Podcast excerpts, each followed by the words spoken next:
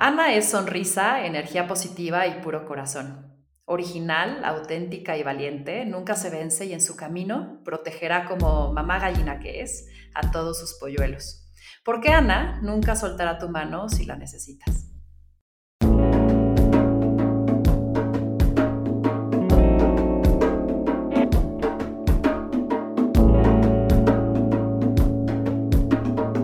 Esto es Más cabrona que. Mamá, esposa, hija, hermana y mi socia, hoy les quiero presentar a quien sin duda ha sido la más cercana testigo de Victoria 147 y cómplice en mi historia como emprendedora. Ana, ¿cómo estás? Hola, muy bien, ¿y tú? muy bien. Eso, me encanta tenerte aquí y pues darme, como a todos mis personajes, un espacio para conocerte un poquito más y pues divertirme, de sacarte de tu zona de confort. Así que como sabes, yo empiezo esta plática con pues unas, unas frases, unas preguntas rápidas que me gustaría que lo primero que se te venga a la mente y de forma breve me contestes. ¿Estás lista? Lista. Venga. ¿Cuál es tu frase favorita? Salte hueva este cuerpo, cuerpo chaveador. El hábito que quisieras dejar de hacer. Y echarme postrecitos en la noche a veces. ¿De qué estás orgullosa sobre ti? Creo que actualmente de la forma en la que he logrado compaginar mi maternidad y chambear. ¿Qué es lo que más te gusta en la gente? Que sea honesta, que cuando llegue a mí realmente se presente con una cara honesta y que no intente verme la cara. ¿Tu peor defecto? Que soy desesperada. ¿Y tu mejor cualidad? Que soy muy paciente. ¿Qué te da miedo? Que me dé cáncer, no sé por qué. Ana, en una palabra. Buena onda, son dos. si pudieras regresar el tiempo, ¿a qué momento regresarías para volver a vivirlo? Qué, qué, qué complicada pregunta. Yo creo que volvería. Yo creo que al momento en el que tuve a mi primer hijo, al parto de Lorenzo porque lo viví demasiado asustada. ¿Y quisieras volverlo a vivir distinto? Cuando viví el segundo parto me emocioné mucho, o sea, lo viví muy feliz y lo, o sea, no era, no era una sensación de miedo, era como de asombro. Y me hizo creo que conectar con ese momento y con mi cuerpo y así muy cañón. Y me hubiera gustado vivir esa sensación dos veces. Hmm. ¿Lugar en el mundo donde quisieras vivir? La playa cualquier lugar que haya playa. Pero playa mexicana, o sea, playa mexicana donde sí te puedas meter al mar y que la ola, te revuelque y así. No, no mar frío como en Europa, que son divinos, pero dices, ah, qué hinche frío meterse. ¿Cómo quisiera ser recordada? Como alguien que justo siempre te dio la mano, alguien en quien sientes que pudiste confiar. Muy bien, terminamos esa parte. Ay, pasé la prueba de la parte que más me preocupaba. Ahí viene más, man, ahí viene más. Oye, Ana, creo que las decisiones, no las condiciones, son las que nos definen. Y has tomado muchas en tu vida, del antes y el después. Justamente quisiera que me platicaras de alguna o de algunas situaciones en donde hayan sido tus puntos de inflexión donde hayan sido esos momentos donde hubo un claro antes y después de ti.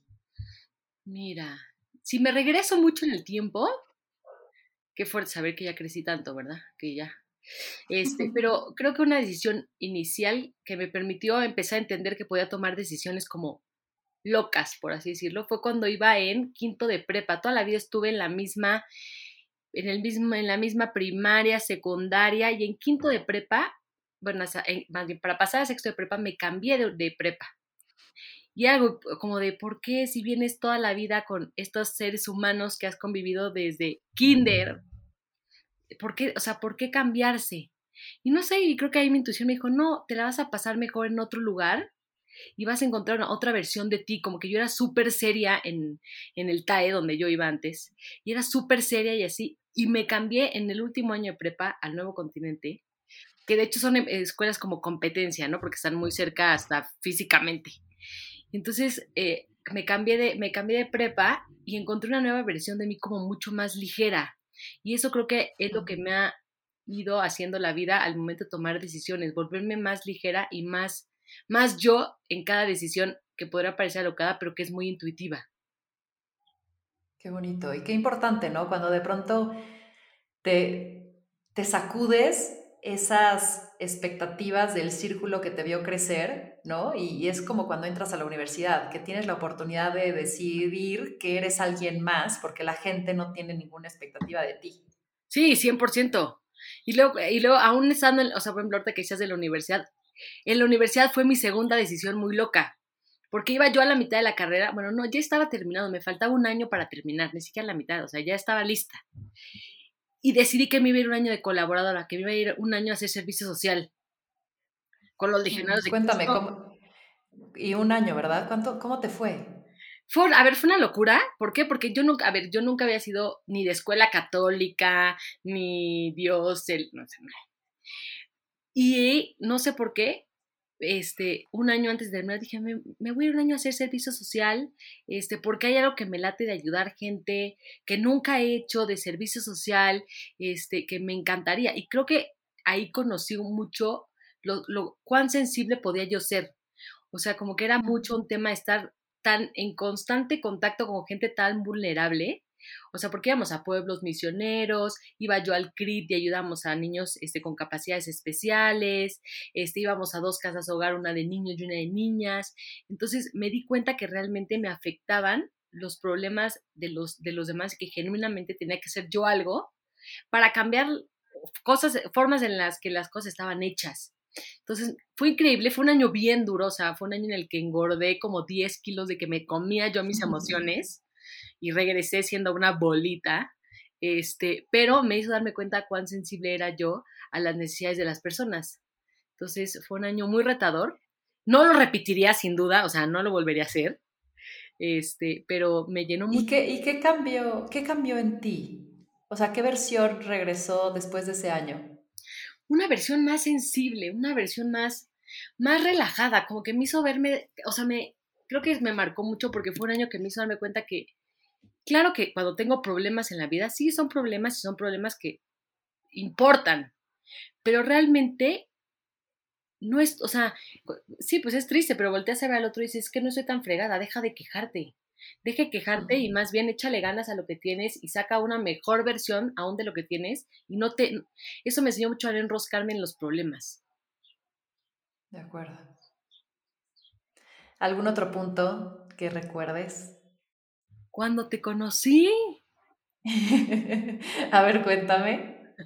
Mira, cuando yo, te digo, me fui colaboradora y regresé, lo único que les, mis papás me hicieron prometerles fue que iba a acabar la carrera. Entonces como que dije, no, Ana, tienes que ser mucho más sensata. Y entonces yo estudié actuaría y te digo, me faltaba ya un año de carrera. Entonces regresé muy sensatamente a decir, ok, ¿qué es lo que tiene que seguir en la vida, no? Entonces terminé la carrera, entré a trabajar en algo que era como la línea recta de lo que es mi carrera. O sea, actuaría y seguros y finanzas están como casados. Entonces entré yo a seguros y entonces ya iba yo sobre la línea. Y es un mundo muy de hombres. Este, y entonces, pues em, estaba empezando yo a crecer, estaba yo trabajando en la Asociación Mexicana de Instituciones de Seguros, ve qué importante soy eso. Este, empecé a trabajar ahí y empezaba a crecer, o sea, empecé como becaria, después este, me contrataron, este, después empecé yo a liderar este, uno de los grupos de trabajo para prevención del fraude, entonces estaba increíble porque estaba yo tanto en programación para, el, para programar ese sistema que se llama SAP, para que la gente no haga fraude cuando choca o cuando le roban su coche, entonces era para la prevención de daños, de prevención de fraudes en autos. Este, me empezaban a tomar en serio y de buenas a primeras recibí tu llamada este, y pues te fui a conocer solo porque me dijiste que una amiga mía, que Anabel, me, este, pues te había pasado mi contacto. Si me hubieras hablado así como de, ay, hola, te hablo porque vi tu perfil, te hubiera dicho, ay, mucho gusto, claro que no. Pero ¿por qué, ¿por qué fuiste a esa entrevista? Pues, por, a ver, porque sí tengo algo que también soy un poco queda bien. Entonces, como que dije, ay, pobre Anabel, ya que me, me o sea, le está presentando, me está presentando, no la voy a hacer quedar mal. Entonces, fui porque me dijiste su nombre, si no, no hubiera ido. y a ver, ¿qué pasó ahí? Cuéntame desde tu versión. Desde mi versión, o sea, como que la, verdad es que yo llegué y dije, pues, ay, pues voy a ir a conocerla. Y yo iba muy relajada, o sea, como que creo que hubiera sido yo una entrevista de trabajo real, no hubiera llegado yo como tan, eh, tan casual como creo que llegué. Este... Y además llegaste para contextualizar a lo que era mi departamento, porque Victoria 147 empezó en mi departamento. Te entrevisté en la, el cuarto de tele. y ahí empezamos a hablar. Así que cuéntame, tú cuando llegaste y así, ¿qué, qué viste? O sea, como que, ¿qué sentiste? ¿Qué pensaste? Es que me hiciste ir a la Condesa. Para mí las oficinas estaban en Santa Fe, en Insurgentes, y fue así como, órale, pues en la Condesa. Y ahí voy. Aparte yo soy muy desubicada, entonces, para, o sea, neta, para ir a conocerte y sí ser puntual, neta, salí como mil horas antes. Entonces llegué mucho antes y me estacioné y dije, ah, sí, sí, es aquí. Y no tenía, o sea, el edificio, pues claro, era tu departamento, no tenía cara de oficina, lo cual a mí me sacó bastante de onda. Y me acuerdo cuando entré y me preguntaste, ay, hola, bueno, pues pasa, no sé qué. Y me, dijiste, ay, ¿quieres agua? Eh, no, ¿quieres agua de tomar? Yo creí que me estabas ofreciendo como buena godín, pues agua, café o té. Y no sé por qué tengo tan grabado que me diste limón, o sea, una naranjada, una tangerina. Y dije, ¡ay, qué buena onda! fue, fue, fue, o sea, como que me dije, ¡ay, qué buena onda! Es chista padre esto. Bendito Dios tenías en el refri, güey. Justo te voy a decir, te voy a interrumpir ahí porque, o sea, cuando me preguntan de los retos más cabrones que tuve al inicio, digo, creo que la credibilidad, o sea, convencer a ese primer cliente, convencer eh, pues, a tu equipo, ¿no? Y, y que va de esta historia, o sea, quiero entender ¿Cómo es que caíste? O sea, tú sígueme narrando porque además, para que todos los que nos escuchan lo sepan, me bateó. O sea, la, esa primera entrevista no fue lo suficientemente atractiva porque me bateó. A ver qué pasó, Ana. Continúa, diles, diles. Este, no, a ver, o sea, creo que platicamos, uno, platicamos muy a gusto, lo cual estuvo bien porque me hizo, o sea, como que sí hicimos clic, eso sin duda. Y como que en mi cabeza, te digo, el, te batí porque en mi cabeza no estaba como ese plan, o sea, como que no tenía, no tenía lógica. Eso sí, pero lo que sí fue cuando yo regresé a mi casa, porque le, había contado a mi mamá y así, cuando regresé le dije, es que no sabes la chava que conocí. O sea, nunca había oído a alguien hablar con tanta emoción de su proyecto. Y le decía, pero todavía no, o sea, pero es un proyecto, ma, o sea, yo no sé si esto va a jalar o no. Entonces le dije, pero de verdad, no sabes qué ganas me dan de ayudarla porque hablabas con emoción, que sí, la, pasión desde el día uno la transmitías durísimo. Entonces, me acuerdo que después me llegó tu carta oferta y dije, híjole, no, pues es que no, es una locura, no me puedo salir del mundo donde empiezo a crecer, porque aparte justo en esas, o sea, en esa semana me habían ofrecido que yo ya empezara a liderar el comité que yo llevaba, entonces era como bien importante también para mí porque venía chambeando en ello muy duro. Entonces fue así como, no, pues no, no hace sentido, pero en mi cabeza sí seguías dando vueltas y vueltas y vueltas. Entonces, y aparte como que empezaba, empezaba yo a decir, mira, pues la verdad es que sí, sí le podría ir bien, ¿eh? O sea, sí hay un montón de empresas creadas por mujeres, pero me acuerdo que este, daba yo la vuelta por Santa Fe y decía, mira, seguro es de mujer, esta islita también es de mujer. Y hay un Inception. Puede que sí le vaya bien. Sí, y luego tú no sabes esta parte, pero fue en diciembre porque nos conocimos tipo octubre, una cosa así. Y en diciembre conocí a una chava, Mariana, que también estaba aplicando a la vacante, a, la misma vacante que yo estaba, o sea, la para la que me entrevistaste. Ay, qué cagado. Y entonces estuvimos, ah, porque por algo, por algo dijo, sí, voy a ir a una entrevista con Ana Victoria, no sé qué, le dije, ay, de una empresa de mujeres. Me dijo, sí, sí, sí. Le dije, ay, te cuento, yo ya fui, te puedo dar tips. Pero ahí ya me habías bateado en esa primera oferta. Sí. Ok, ok, sí, porque en el Inter yo seguí entrevistando, pero te volví a dar otra, otra propuesta, ¿no? O sea, volví contigo a insistirte, así a decir, no, no, no, no, no, no, te estás confundiendo, Ana. me acuerdo que le di tips y le dije, no, seguro te pregunta que cuál es, este, cuáles son las mujeres más cercanas al emprendimiento que tienes, este, y yo todavía le pasé, le pasé consejos, me pasé, ¿verdad? Pues te estabas dando un balazo en el pie, soberbia. no, pero, pero seguías, seguías, seguías muy en mi, seguías muy en mi mente. Y entonces, ¿qué pasó este después de esa segunda, ese segundo intento de decir, no, no, no, no, Ana, o sea, recapacita, no estás entendiendo, ¿qué pasó? Uno, me, me genera mucho ruido que siguiera, o sea, como que siguieras tan presente en mi mente como diciendo, es que está chingón el proyecto, ¿qué hago aquí? O sea, veía yo las juntas de comité y me acuerdo que ese mes, mes cachito, fue así como de estar viendo las juntas y decía, ¿por qué no avanzamos? O sea, estaba saliendo justo en el gobierno este, este tema de la ley, el que el seguro tenía que ser obligatorio, este, me tocó ver cómo mi jefe iba al Senado, lo proponía, lo interrogaba, y decía, esto, y esto no avanza, y no avanza, y decía, qué, o sea, qué burrada, no puede ser. Y entonces, como que decía yo, si quisiera hacer un cambio, como que otra vez me, me, volvió a surgir esto, decía, esta chava, esta chava sí va a hacer un cambio. Entonces, como que ahí me empezó a, a hacer mucho sentido. Y justamente me acuerdo que nos, se cruzaron, o sea, se cruzó tu o sea, nos cruzamos en la mente porque también tú me ibas a marcar, porque yo te hablé, me acuerdo. Este, y me acuerdo que este, ese día me dijiste, perdóname, estoy bajando cajas porque estabas en plena mudanza y estaba sacando cosas de tu departamento, entonces me acuerdo que fue una plática muy extraña y yo te dije, oye, la neta es que sí quiero, o sea, quiero ver cómo sí le, hacemos para estar juntas. Que fue, cuando, que fue cuando me mandaste una nueva carta de oferta que dije, sí, sí, sí, sí, y ya, ahí es donde Ana cayó en las redes de Victoria 147. Oye, y qué justo, algo que admiro muchísimo de ti es tu autenticidad.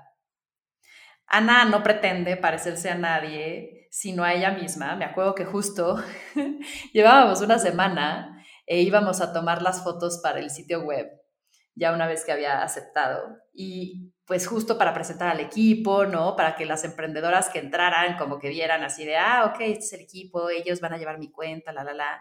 Y me dijo, oye, ¿cómo voy? Y yo, ah, pues no sé, como, como seas tú, ¿no? Y que se me presenta con la playera de la América. Y yo, o sea, es neta. pues va, güey, o sea, si esa eres tú, pues va. Y la vieja ya dice, sí, porque Penélope, la águila de la América, y sabía unos datos así. Dije, ok, su pasión, llégale. Entonces, en la primera versión de la página web de Victoria 147, todas salíamos así, cada quien en su pose, y Ana en el piso, me acuerdo perfecto, ¿te acuerdas? En la playera de la América. Entonces, creo que nunca has dejado de ser tú para agradar, para obtener algo, nada ¿Cómo logras esa lealtad contigo en todo lo que haces? Pues creo que no me había dado cuenta y, creo que la maternidad me lo ha traído muy a, muy a flote, el que siempre tomo decisiones desde un lado de paz, o sea, como decir, a ver, ¿qué es lo que a mí me va a hacer, qué es lo que a mí me hace sentido para mí? Este, y entonces creo que eso es algo que no me he dado cuenta que me regía al momento de tomar decisiones y como de, de ser yo, como decir, pues si no te gusta, pues no te, o sea, pues no te gusta y, y listo. O sea, no, justamente no tengo que, o sea, no tengo que caerle, caerle bien a, bien a todos, punto. De acuerdo. Y, y eso, eso es admirable. La verdad es que yo considero que eres muy sabia. Y volviendo otra vez a ese, a ese momento, ¿no? De los inicios, comenzábamos en la sala ¿Te que comíamos en el piso?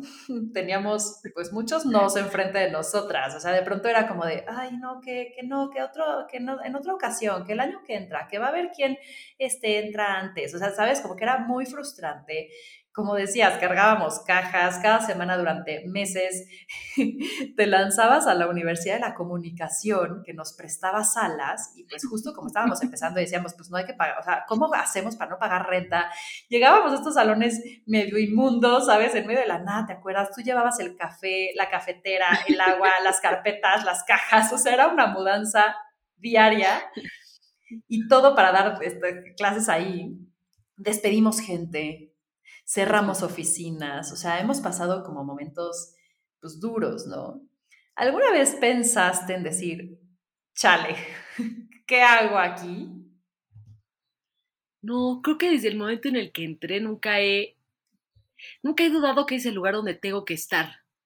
O sea, y como que siempre, o sea, siempre le he pasado bien, o sea, no es que todo el tiempo, eh, o sea, nunca hay estrés en la oficina o así, pero siempre le he pasado bien, o sea, como que hasta en esas, en, las, en los inicios de la academia que sí, me acuerdo que tenía que ir a, centro, me daba hasta risa porque ya era yo amiga, al lado de centro hay un hospital chiquitito, pero yo me hice amiga del señor, o sea, del señor del estacionamiento, entonces ya ni siquiera tenía yo que buscar estacionamiento. Le agarraba la ventana a mi coche, salían los dos polis de centro, me ayudaban con las cajas, este, metíamos todo y era, o sea, como que al final neta me daba, o sea, me daba risa, era muy gracioso.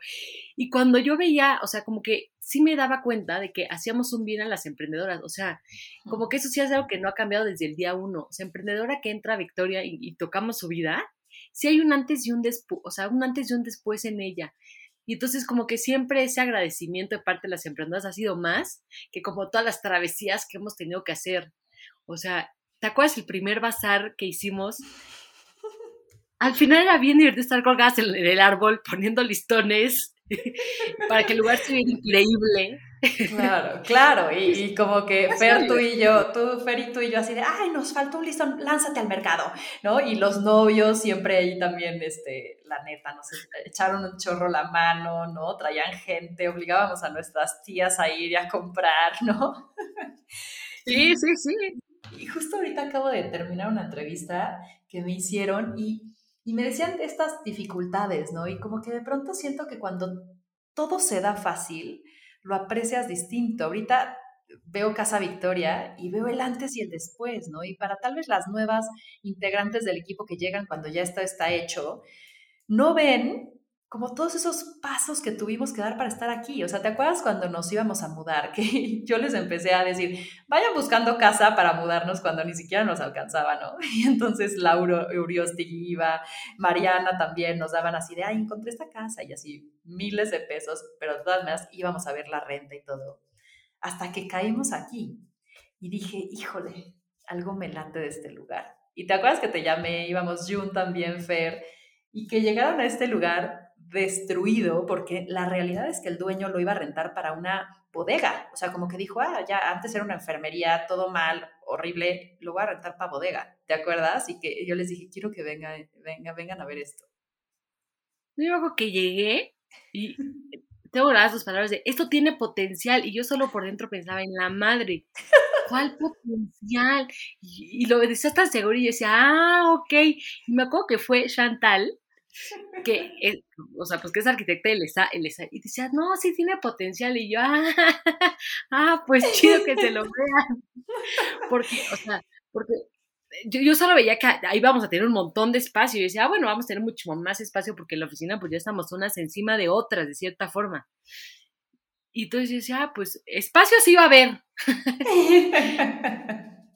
Pero, pero a lo que es ahorita nunca me imaginé que, o sea, que sea la visión de lo que iba a ser ahí, porque pues, yo de decoración sé lo que, o sea, lo que tú de seguros. Y te acuerdas que además estaba inclinada, unas paredes verde fosforescente, alfombras color este, vino, y necesitábamos tener la lista para, no sé, un mes, algo así, era una locura, porque empezábamos clases, ¿no? Sí, sí, sí, tenemos que tener los primeros, o sea, los el primer espacio listo para ya dar clases ahí y tuvimos como un mes, un mes para poder habilitarla. Entonces fue una locura porque también entre eso, entre decir, híjole, nos agarramos de las manos, le digo, agarrámonos de las manos porque vamos a tomar una decisión de incrementar la renta o sea, cinco o seis veces lo que estamos pagando hoy, ¿te acuerdas? Y dijimos, va, nos echamos al agua, nos echamos al agua. Y ahí voy con mi loco Alonso, ¿no? Porque para hacer locuras tienes que tener a más locos, como tú y como Alonso en este caso, para decirle, güey, tengo un mes para dejar esta casa decente. Esto es mi idea, güey, ¿cómo la hacemos realidad? Y te acuerdas que el día que abrimos las clases, o sea, 15 minutos antes estaban acabando, ya sabes, de limar y de acomodar y de, o sea, olía a barniz los salones tremendo porque habían acabado de barnizarlas, o sea, estuvo así de ¡pum! o sea, cuando hoy de pronto llegan con problemas, digo, no, eso no es un problema, güey. Eh, antes estaban acabando de armar unas mesas y era así, ¿cuántas mesas tenemos que tener armadas? Pues hay que tener cuatro porque, o sea, porque son diez emprendedoras y que quepan dos, dos, dos y en una tres. No, sí, me acuerdo que estábamos sacando las mesas y, pero, pero, pero se logró. O sea, la verdad es que siempre hemos salido bien airosas de todo eso, eh, lo cual ha sido increíble. Sí, y bueno, a ver, tú has visto miles de emprendedoras. Esta es una historia, ¿no? De un emprendimiento, pero tú que has estado en contacto con tantas y tan de cerca, ¿qué crees que es lo más común para el éxito y lo más común para el fracaso cuando emprendes? Mira, creo que lo más común para el fracaso es no creérsela.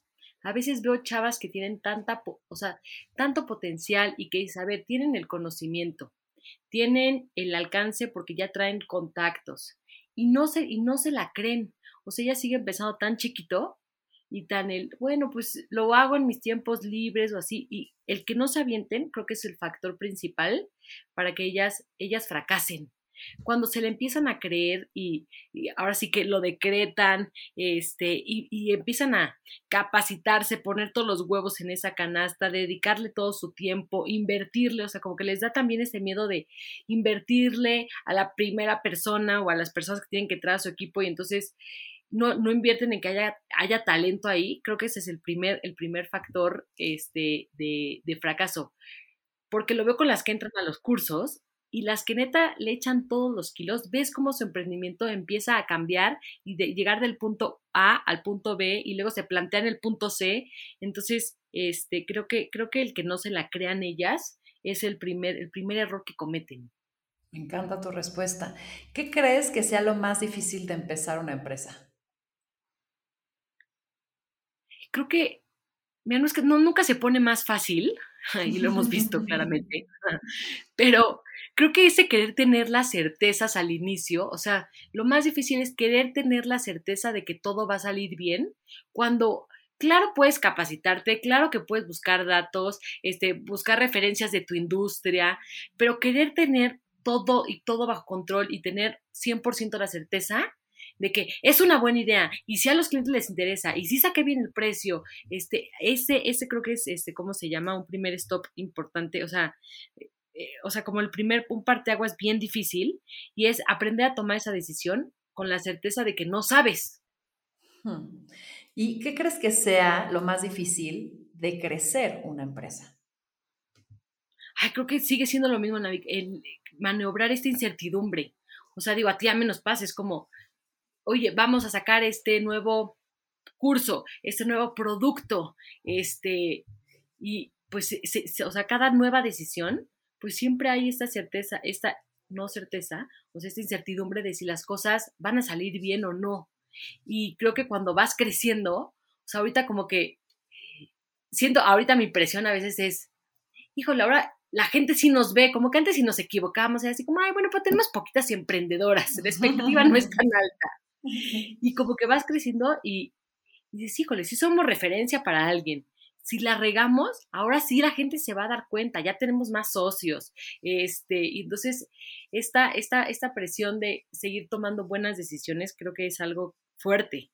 Sí, yo creo que lo más cansado, y te lo he dicho, ¿no? Es justo tomar todo el tiempo decisiones y decisiones importantes. Y cuando vas creando equipo, pues cuando ya te llega la decisión es porque nadie más abajo de ti la supo resolver, entonces ahí viene dura, ¿no? Y, yo creo que lo que, la diferencia entre cuando empiezas y cuando la creces es también esta parte, no sé si te pasa, de que tal vez tú y yo, la verdad es que algo que me encanta de ti es que eres igual de loca que yo en el sentido de que me cree, ¿no? Y entonces como que yo le digo, y mira este elefante enorme blanco de colores alrededor y la, la, la, y Ana sí, porque lo veo, me dice, puta, o sea, muchas veces ella no lo ve, porque tal vez ni siquiera se lo comunico tal vez bien, no sé, pero me crees, ¿no? Y entonces eso es, hay, ha, ha sido algo increíble en nuestra mancuerna, porque dices, pues va, intentémoslo. Y creo que también el reto cuando creces es que se lo tienes que vender a tu equipo y tienes que convencerlo de que crea cuando tal vez hoy no estás ahí y cuando tal vez hoy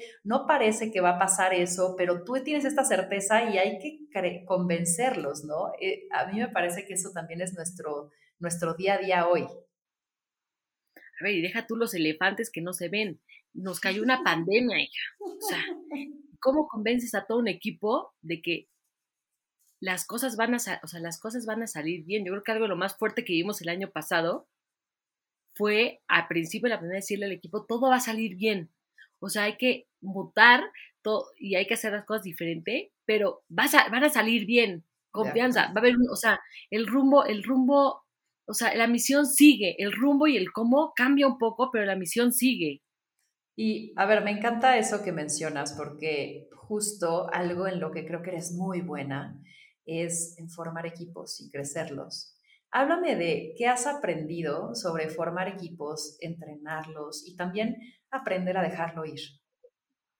Mira, he aprendido después de muchas contrataciones, de muchas contrataciones, que la gente, o sea, que hay que dejar también a la gente libre, o sea, que siempre y cuando entienda el propósito que tienes y lo que quieres, o sea, el fin a donde quieres llegar, le tienes que dar esta libertad para que pueda crear. Y tiene que haber muchos touch points para que las personas, este, o sea, no haya dudas, o sea, para que esas dudas y para que puedas resolver sus dudas, no se sientan solos, pero sientan esta autonomía, porque creo que algo que ha hecho, o sea, creo que una mancuerna que ha hecho el equipo es que todas realmente se compran él. Quiero cambiar, o sea, quiero estar en un equipo y en una empresa donde me oigan, y como que todas tienen esta sed de ser autónomas, y entonces el darles ese espacio y solo tener estos puntos de contacto donde saben que hay alguien que las cacha, yo siempre los he o sea, se los, se los hago saber el al final no te preocupes si te equivocas, porque la que te va a cachar soy yo y la que va a dar la cara soy yo. Entonces, como darles esta, esta, tranquilidad de que pueden probar, de que podemos crear cosas diferentes y que van a crecer en el camino, es algo que ha hecho que el equipo sea como bien leal y que se compre la misión que tenemos tatuadísima de redefinir la forma de hacer eh, negocios para las mujeres. Me encanta y lo veo y es súper auténtico tuyo. Y hablabas del proceso de aprender a contratar bien. Yo creo que el proceso cuando contratas es bien endeble, sobre todo si estás en una empresa como la nuestra, que es como bien ágil, dinámica, en la que de pronto no te puedes tomar el tiempo de, ay, este proceso de contratación va a ser de seis meses y va a pasar por 15 personas y después por exámenes psicométricos, ¿no? Y así. O sea, al final nos hemos equivocado y hemos contratado mal. y tenemos también un chorro de historias alrededor de eso. ¿Qué has aprendido que tienes que ver y que tienes que fijarte en tal vez este proceso para equivocarte menos cuando evalúas a una persona? Hablando con Ana Pau me di cuenta que sí agarré callo para este tema de poder entrevistar. Es algo que me gusta hacer y que está feo para la pobre entrevistada, pero es llegar tarde. O sea, estoy consciente que estoy aquí enfrente de la computadora, pero no entro a link ni mucho menos, eh, ahora que ha sido virtual o llegaría tarde, para ver qué hace, para ver cómo resuelve, entonces, porque de verdad que me he dado cuenta que en el equipo necesitamos gente que sepa resolver, ¿no? A ver, ¿qué, has observado? Que, a, ver, me caen perfecto las que ya contactaron a alguien más del equipo, este, las que están ya mandándome un mail de oye, todo bien, si se va a hacer la entrevista, este, y no la que son, o sea, la que no haga nada, punto número uno, ya, o sea, ya, ya no va a pasar el filtro, me explico, ya, ni para qué. Cagado, es una buena acción. ¿Y qué más haces? O sea, preguntarles cosas muy sencillas también, como por ejemplo, a veces que digo, a ver, necesito personas que puedan tomar decisiones, o sea, decisiones rápidas y preguntarles cosas como, ¿qué prefieres? ¿Vino o café? Y no hay una respuesta correcta, pero el chiste es que, por ejemplo, sea alguien, pues que, que, no, que no se trabe, o sea, que no se trabe, este, ya no me acuerdo cuál otra técnica le estaba platicando yo a Ana Pau el otro día, pero también me da cuenta que tiene que ser gente con quien pueda platicar. O sea, que si cuando me esté contando, oye, ¿cuál es lo más interesante? No me importa lo que has hecho en tu vida profesional, ¿qué es lo más interesante que me tendrás que contar de ti? Sí, me parece bien interesante, creo que es bien importante que logremos hacer este, este, este match. Hmm. Yo también coincido, es horrible llegar a una junta de tu equipo que te dé flojera estar. Sí, 100%, o sea, tiene que ser alguien que me, o sea, que al final, pues sí, sí me cae porque vamos a trabajar codo a codo y es importante, o sea, es importante ese clic. No es porque nos tengamos que volver mejores amigas, pero sí tenemos que lograr un tema de conexión, punto. De acuerdo. Hablando o siguiendo hablando de gente, tú algo que haces también muy bien es el servicio a las emprendedoras, ¿no? O sea, tienes una paciencia absoluta, cero drama, eh, las escuchas, ¿no? Eh, entiendes qué es lo que necesitan. ¿Qué crees que es importante o cómo es que tú haces para dar un buen servicio al cliente? ¿Cuál es tu magia? Mira, creo que no me tomo las cosas tan personal.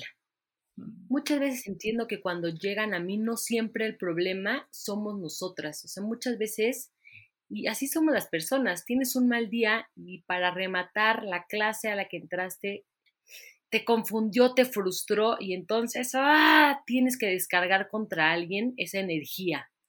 Entonces, uno, no tomármelo personal, Dos, intentar entender cuáles son los mensajes reales que me quiere decir, porque a veces te pueden decir, es que todo, todo el programa estuvo mal. Ok, ¿cuáles fueron las sesiones que no te sirvieron? Mm, este, bueno, esta sí estuvo buena y esta también. Entonces ahí voy, me voy dando cuenta, ok, lo que ahorita necesita ella es sacar, sacar frustración y le está sacando conmigo, que la saque conmigo, que no vaya y la saque con su equipo, con su esposo, con su la gente necesita ser escuchada y es algo que yo me he dado mucho cuenta. Entonces, entender eso hace que las escuche, este, intento este, subrayar como las cosas muy subjetivas, más bien las que no son subjetivas, que son objetivas, en las que sí puedo yo accionar para darle una respuesta. Entonces, decirle, ok, punto, ya detecté que donde te faltó a ti es en la parte financiera. ¿Te parece si haces esto y llenas esto y lo reviso? Sí. Entonces, cuando la gente logra verbalizar realmente su problema, el grado de ansiedad baja muchísimo. Y entonces logro, intento que logren verbalizar cuál es realmente su molestia, para entonces entender si hay algo que puntualmente yo pueda hacer o aterrizar con mi equipo para lograr quitar esa frustración.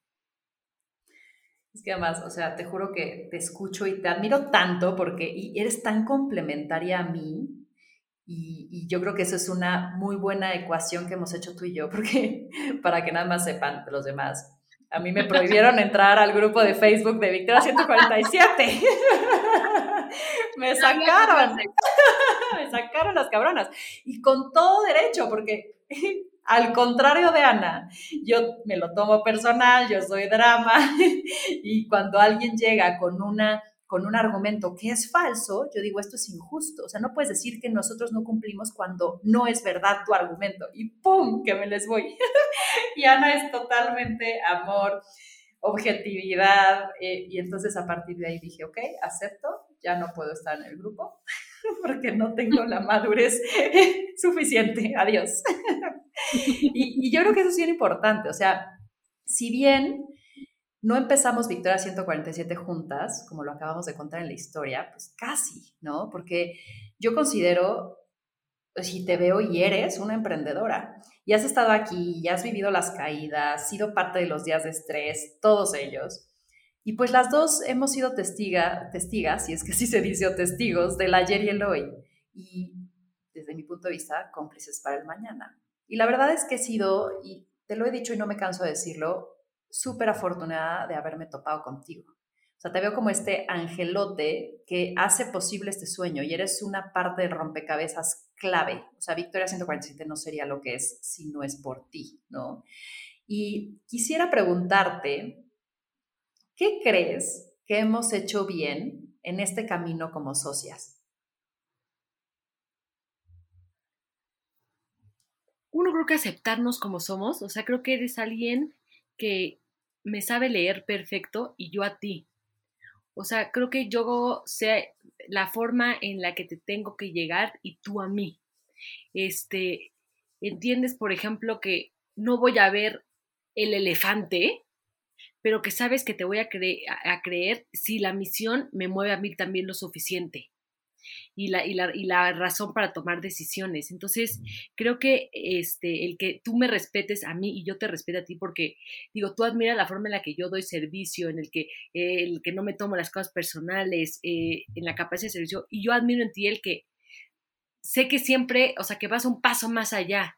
Y entonces confío y yo confío en ti, tú confías y tú confías en mí. Digo, también hemos tenido a lo largo de esta, de esta historia tropezones y creo que eh, el también darnos cuenta de ello en el momento y decir, ok, a ver, hagamos una pausa y vamos a terapia juntas. Este, literal, literal, o sea, sí fuimos a sesiones de terapia como para entendernos, ¿no? Porque sí fue un año en donde nos empezamos a caer mal, así de yo te evitaba, tú me evitabas, o sea, decimos, no, hay que hacer algo esto.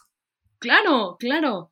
O sea, entonces, y pues porque al final, pues, o sea, como un novio, o sea, al final, pues, te, o sea, te conozco, me conoces, este, sabemos nuestros momentos, o sea, sé que cada que te vas a ir de viaje, la semana, o sea, yo tengo que relajarme semana, porque la semana que, que llegas es como, ya ahí viene Ana Victoria revolucionada, ¿qué necesitará ahora? Güey, eso sí es cierto, llego así y todos me evitan así, porque dicen, chale, ya va a venir a cambiarnos lo que estábamos haciendo. Oye, Ana, ajá. No o sea, yo, creo que el conocernos el y el respetarnos mucho. Eso, yo creo que sí. Y el apreciar y el ver en el otro lo, lo, lo que te complementa, ¿no? Exacto. ¿Qué, ¿Qué debes saber si vas a trabajar con un emprendedor? Porque sí es una dinámica diferente.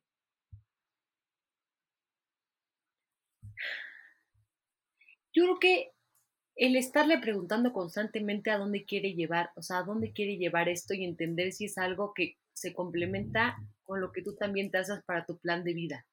O sea, porque algo que pasa en los emprendedores es tienes que ser muy flexible. Este, el plan nunca va a salir como lo planeas, pero sí el, el punto final, el a dónde quiere llegar.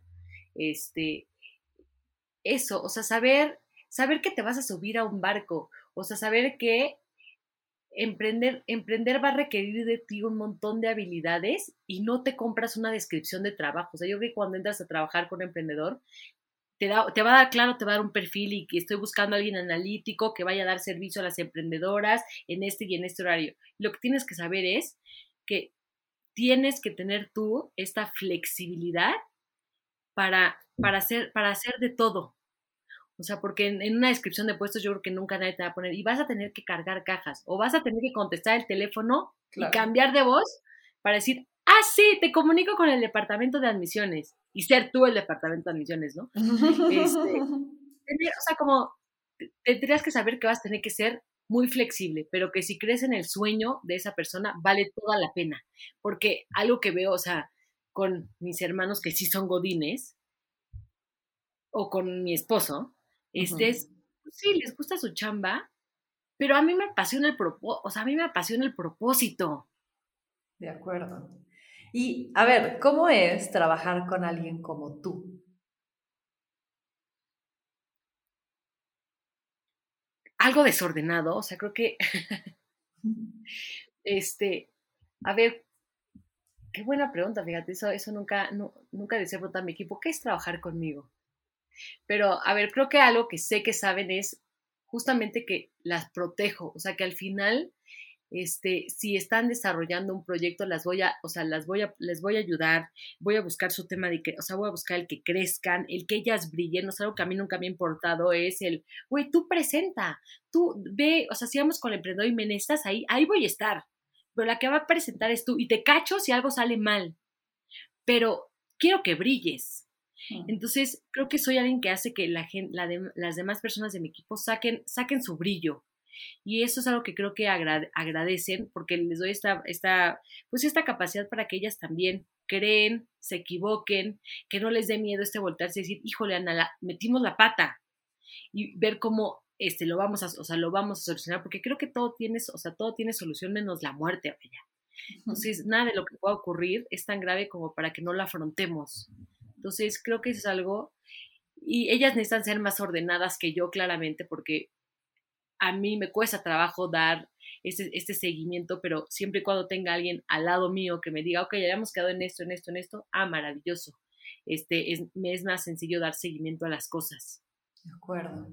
Y ahora me intrigas, porque yo tampoco les he preguntado a ustedes, ¿cómo es trabajar con alguien como yo? Emocionante.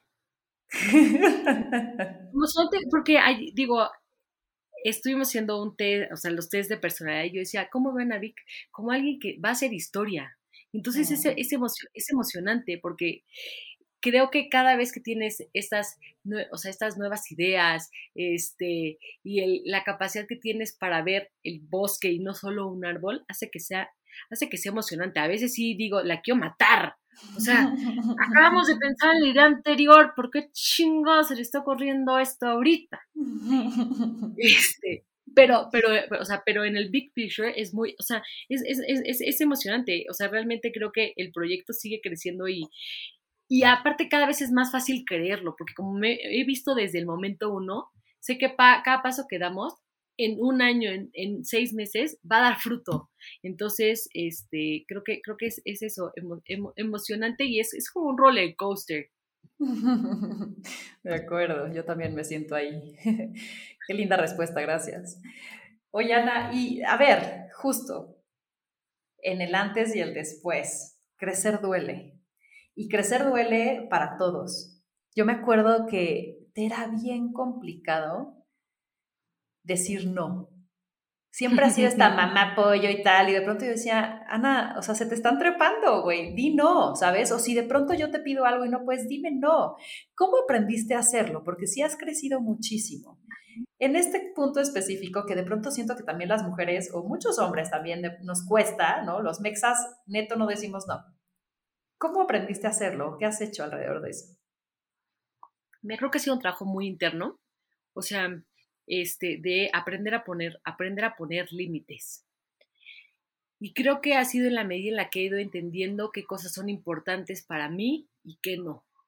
O sea, claramente ahorita entender cómo priorizo, por ejemplo, ahorita, antes para mí era muy fácil decir, híjole, tenemos una junta a las 8 de la noche. Ah, sí. Y hoy, por ejemplo, sé que tengo dos, o sea, tengo dos hijos a las 6 de la tarde ocurre un momento que para mí es mágico, que es bañarlos. Hmm. Porque los dos aman el agua y entonces hay un momento en el que, a menos de que sea algo que no puede esperar, como tener un programa en vivo, y estuve desde cero hace poquito, de toda esta, semana, este, es, es no. No, ahora te voy a decir que no. Y también algo que he entendido mucho es, yo estoy dispuesta a darle lo mejor a mi equipo y darle, darle siempre el sí, hasta que cruzan una barrera, o sea, o sé que yo necesito algo de, algo de ellas y es como un momento en el que no, no me puedes decir que no porque yo siempre te he dicho que sí. De acuerdo. Entonces, ha sido, ha sido complicado y a mí me duele poner límites porque a veces poner esa cara de no, no se puede, me, me cuesta trabajo, pero he tenido que trabajar mucho, o sea, mucho en, mucho en mí y en entender cuáles son mis prioridades y entender cuáles son mis no negociables, porque yo no tenía muchas cosas en mis no negociables y entender que está bien tener no negociables en tu vida no te hace una, o sea, no te hace una mala persona, sino te hace una persona que sabe poner límites, que prioriza y entonces al momento de priorizar le das a cada cosa el valor que merece, punto. Y además te das cuenta que cuando pones esos límites no pasa nada. ¿No? Más que cosas buenas. O sea, como que, ah, ok, y todo se redistribuye y la única que estaba sufriendo antes eras tú, ¿no? Claro. Ana, te convertiste en mamá y acabas de mencionar que eso pues ha, ha cambiado claramente cosas en ti y en cómo te estructuras, cómo te motivas, que te inspiras. ¿Cómo, ¿Cómo fue tu experiencia de ser mamá por primera vez cuando nació Lorenzo? ¿Y cómo cambió esta segunda vez con Mariano? Mira, creo que Mariano y Lorenzo tienen dos mamás bien diferentes. O sea, cuando nació, cuando, cuando nació Lorenzo, sin duda o sea, era mamá primeriza, y como mamá primeriza, pues uno cree que es instintivo. A ver, los cavernícolas tienen hijos, las mujeres pues, están hechas para, o sea, tienen los órganos sexuales para tener hijos, punto, ¿no? Es como que dice, a ver, Sí, sí, tiene que haber una parte mucho distinto, pero no manches, llega una personita que no entiendes, este, te entran muchas dudas de decir, voy a poder, o sea, voy a poder cuidarlo, alimentarlo, o sea, esas primeras noches que tienes a tu vez después del hospital, este, que está en tu carta, es real este despertar, decir, güey, estás, estás este, respirando, sí, ¿verdad? Y ponerle la mano en el pecho para ver si está respirando o no. Este, y con el segundo, sabes que las cosas van a salir, o sea, que sí sabes hacer las cosas, o sea, que sí, sí hay una parte de ti que sabe hacer las cosas. Entonces, esta segunda maternidad la he vivido muchísimo más, más relajada, más, más siendo, más siendo, sintiéndome mucho más, muchísimo más cómoda. Este, entonces, uno, claro, yo, a ver, yo soy bastante práctica y creo que del primer embarazo al segundo embarazo y el segundo parto, cosas, las cosas han sido más prácticas para, para mí. O sea, eh, el poder, el decir, ok, Mariano, necesitamos dormir mejor los dos. Y yo sé que hay mamás que hacen colecho con sus hijos y sus hijos duermen en su cama todo el año hasta que cumplen un año o más tiempo a mí no me funciona y no voy a juzgar a que lo haga y espero que no me juzguen porque yo no lo hago, punto. ¿Cómo duerme mejor mi hijo? Él en su cuarto, yo en el mío, lo quiero un montón, este, no le va, espero no generarle un trauma y listo. Entonces, creo que en este mismo son tomar decisiones que a mí me den mucha paz, es como he, vivido esta, esta, esta, maternidad y entender, intentar entender, o sea, sí ha sido mucho de leer cosas este, que me den paz y agarrar de todas las N este, fórmulas de criar un hijo, tomar lo que a mí, Ana, me dé paz y criar la mía, punto. Oye, Ana, ¿y qué es eso? O sea, ¿qué es, qué es lo mejor y tal vez lo peor ¿Qué ha sacado la maternidad en ti, que tal vez no sabías y, estás descubriendo también en ti luz, sombra, no sé, ¿qué te ha sorprendido? Mira, me ha sorprendido la capacidad de, dar, de darme. O sea, porque sí, sí te das cuenta que, y yo creo que la, la, las mamás lo saben, o sea, hay un momento en el que te das, te das a ellos y estás dispuesta a no dormir, uno, a embarazarte y darles tu cuerpo, porque el embarazo es increíble, pero pues le diste tu cuerpo a alguien más, o sea, para que alguien más creciera. Entonces, creo que he descubierto que tengo esta capacidad de darme, que ha sido maravillosa, este, porque te hace sentir, o sea, cuando te sonríen y así te hace sentir increíble, o sea, es un ser, un ser humano que se parece a ti. Y creo que lo, lo que ha sacado es de notar, o sea, veo a Lorenzo y Lorenzo es bien impaciente, yo digo, madre santa, es así, o sea, me veo yo, es como rápido, pásamelo, ese es el que quiero, el azul, pásamelo. Entonces, verme, verme reflejada, sí, sí es, o sea, sí es duro y es oscuro. O sea, es como el, o, trabajo yo en mí y en el saber que las cosas tienen que ser pacientes, o él va a ser igual. De acuerdo. Y Ana, te admiro muchísimo y, y también lo he mencionado y te he citado porque has crecido mucho y ahora que eres mamá, has sido un gran ejemplo de cómo sí se puede, ¿no? O sea, tu forma práctica de actuar en la vida, tu forma optimista, este, positiva, sin drama, creo que te hace una gran mamá y una gran emprendedora también, ¿no? Y el otro día platicábamos algo que, me gustó que, que dijiste sobre, sobre tu postura ante volver a trabajar aún siendo mamá. Me gustaría que me contaras un poquito cómo lo has vivido tú y cuál es tu postura o tu visión sobre ese tema. Mira, creo que mi postura es, mis hijos, estoy consciente de que mis hijos, y más porque son hombres, en algún momento se van a ir, o sea, sí son prestados y vamos a estar juntos unos 20, y tantos años, 30 años, lo que tenga que ser, ¿no? Y en ese momento no quiero yo regresar a la, o sea, atrás y decir, por tu culpa no, y saber que puedo cargar, sobre ellos un tema de culpabilidad. Para mí el seguirme desarrollando, o sea, el desarrollarme es y seguirá siendo algo bien importante. Por eso nunca me permití replantearme si quería seguir trabajando o no.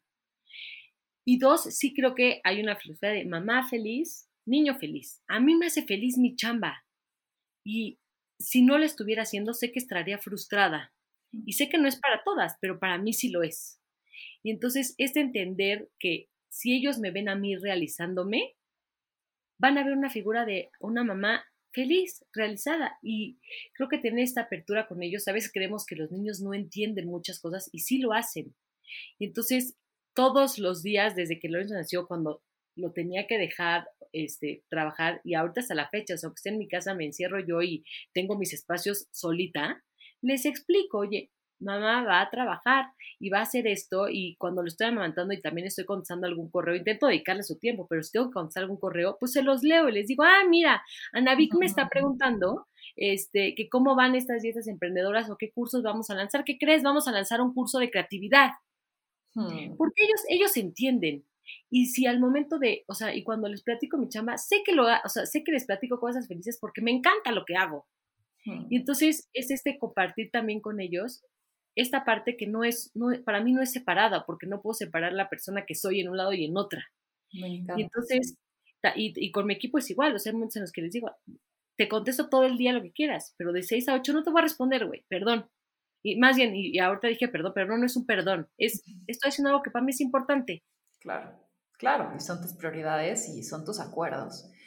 ¿Qué crees, qué crees que debería saber, tener, hacer alguien cuando se convierte en mamá y quiere seguir trabajando? O sea, si tuvieras como, no te voy a decir un número de cosas, pero para ti como que el mejor consejo o los mejores tips o orientación a alguien que está en esa posición, ¿qué le dirías?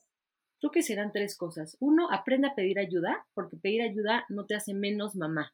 Hmm. Dos, no te, o sea, no, no te, no te, o sea, no te afer, o sea, no te aferres. Este, o sea, creo que hay, o sea, no porque tu hijo un día no coma los cinco grupos alimenticios este, y duerma este, las 12 horas que duermen los bebés, no le va a pasar absolutamente nada y a veces somos como muy exigentes en el tema de estoy criando a alguien, entonces todo tiene que ser, o sea, tengo que ser perfecta. Es como un, no, o sea, hoy no, hoy no, hoy no, hoy no comió bien, mañana comerá bien. Entonces, creo que el no vivir este, tan, tan aferrada es algo importante. Y tres, aprenda a ser una red de apoyo. O sea, sí el tener y eh, la primera persona que es tu red de apoyo y tu equipo número uno es tu esposo o la persona con la que tuviste al bebé. Este, y después aprende a tener una red de apoyo. O sea, sé práctica en saber que vas a tener que soltar cosas. Decir, ok, mi, mi casa, puedes tener a alguien que te ayude en tu casa, puedes tener alguien que te ayude a cocinar, puedes tener alguien que te ayude a cuidarlos, o sea, cuidarlos en cierto momento. Este, entonces, crear una red de apoyo es, creo que bien importante, sean las tres cosas que yo le diré a alguien. Aprende a pedir ayuda, crea una red de apoyo y no seas, o sea, ten autocompasión contigo y, no te aferres. Me encanta. Y ahorita mencionaste al papá. En este caso, José Eduardo es como muy comprometido y muy invertido también en su paternidad, pero lo hemos platicado y lo hemos vivido aquí dentro de Victoria, ¿no? Cada vez que tenemos a alguien mamá o que contratamos a mujeres embarazadas, de pronto es como evidente que la sociedad todavía asigna un rol como muy protagonista a la mamá y de pronto deja fuera al papá, ¿no? Desde tu punto de vista, ¿cómo has vivido la paternidad y cómo ha ayudado a balancear los roles el que el papá sea activo también y que el contexto sea también distinto? Yo creo que algo que o sea, desde que me casé he estado enamorada de José Eduardo, pero yo creo que nunca he estado tan enamorada de él como ahorita que lo veo ser el papá de mis hijos. Y creo que eso es algo que a muchas mujeres les puede pasar si les dan chance, o sea, si aprendes a echarte para atrás, que es difícil, es como con tu equipo, tienes que aprender a echarte para atrás para que alguien más brille. Si le das esta entrada a quien tiene que tomarla, porque también ese es su papel, o sea, él es el papá y tú eres la si aprendes como mamá a echarte tanto para atrás, vas a encontrar en tu pareja, creo yo, a alguien aún mejor de persona de la que te enamoraste.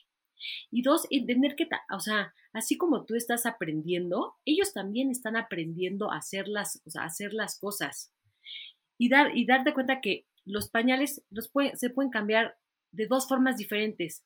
El talco no se tiene que poner de arriba para abajo, de abajo para arriba, y, no y, tu mejor, y tu método no es el mejor ni el único.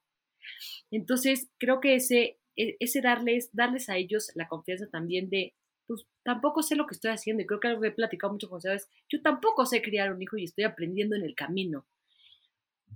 El que él sepa que yo también soy vulnerable en esa parte, lo ha hecho a él entender que está bien serlo y le da la confianza, entonces decir, pues yo tampoco sé, entonces me puedo aventar, porque pues ella tampoco sabe. Entonces, eso, eso creo que nos, nos ha ayudado mucho. Y dos, entender que él sí no me ayuda. O sea, él eh, con él no es un tema de ayudar, él es, güey, tú eres equipo, los dos, los dos lo tuvimos, punto. Entonces, los dos nos tenemos que rifar en partes, en partes iguales. Me encanta cómo lo dices y creo que tienes mucha sabiduría en todo esto y, soy testigo y, y, te digo como que es algo que me da esperanza de que las cosas se pueden hacer pues, distintas, ¿no? Y, que no está todo peleado.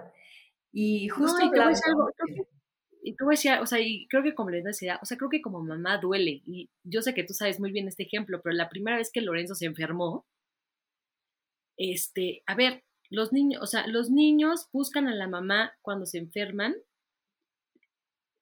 a lo largo de su vida porque siempre somos las mamás las que los cuidamos y no le damos este espacio a los papás para que los cuiden, ¿no? De cierta forma.